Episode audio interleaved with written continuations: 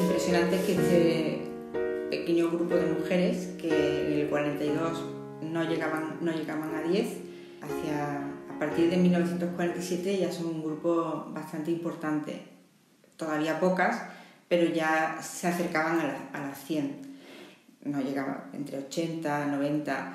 Eh, y entonces pues empiezan a, a viajar por distintos puntos de España, donde ya había otras chicas que eran del Opus Dei y que serían las primeras supernumerarias cuando la aprobación definitiva de la obra lo, permitiera, o, chicas que, estaban deseosas de conocer el, espíritu del Opus Dei y ser del Opus Dei. Y entonces empiezan eh, los, los primeros centros entre el 45 y el 50, primero en Bilbao, eh, luego en, bueno, el orden no me voy a acordar muy bien, pero entre el 45 y el 50, después de Bilbao, se empieza en Valladolid, en Zaragoza, en Barcelona, en Granada, en Córdoba, eh, en Valencia, en Santiago de Compostela. Es este puñado de mujeres que se, se, va, se, reparte desde ahí también van haciendo distintos viajes.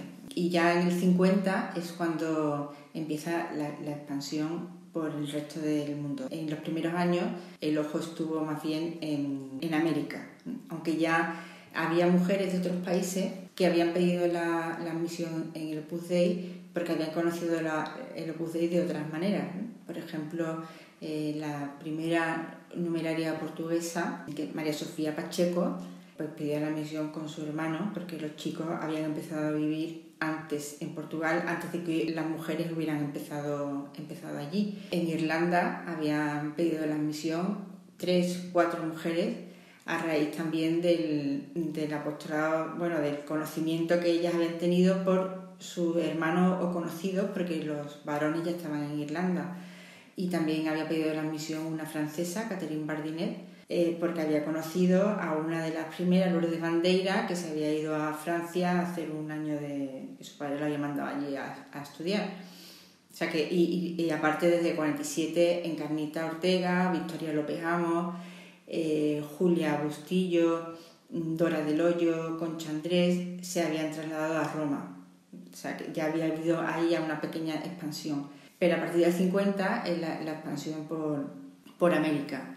Hay que pensar también que los años 50, ahora, ahora todo eso está muy cerca porque los medios de transporte han cambiado mucho y porque se viaja muchísimo, pero entonces no, era, era psicológicamente además estaba muy, muy lejano.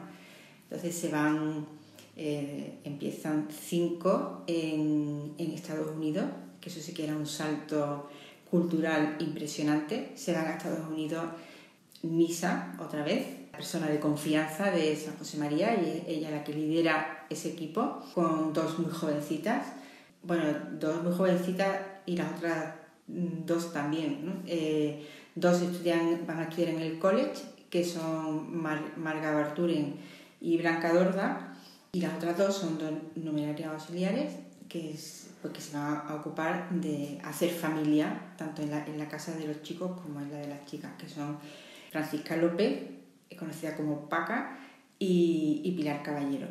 Guadalupe también va con, un grupo de numeraria y numeraria auxiliares, también unas cinco, se, van se va a México. Eh, desde el principio además se establece una corriente de Estados Unidos y México, una corriente de hermandad y fraternidad, porque se escriben cartas continuamente para contar lo que están haciendo, pedirse ayuda mutua, etc. Eh, otros sitios también, bueno, Emilio, Emilia Riesgo iría también más tarde a, a, Estados Unidos. Josefina Miguel es una de las que empezó en, en Colombia, todo esto entre el 50 y el 54. Marichu Arellano empezó en, en Venezuela, Sabina Alández en, en Argentina y Consolación Pérez, una química, eh, empezó en, en, en Chile. Eh, eso es hasta el 55. Luego ya habría otra segunda etapa en la que empezaría ya la expansión por, por bueno, Inglaterra, que iría Carmen Gutiérrez Ríos, y ya luego Alemania, Francia, pero son sitios ya en los que se, se, se tardó un poco más, pero eran estas estas mujeres primeras las que protagonizaron esa, esas empresas, porque bueno, eh, habían oído el, espíritu del Opus Dei, de labios del fundador, eh, lo habían aprendido de él, lo habían puesto en, práctica y eran, podríamos decir, las embajadoras y las personas que tenían más capacidad para liderar esa empresa. Y, dice mucho también de su capacidad de, de emprendimiento, su entusiasmo y también de su fe contra cualquier dificultad.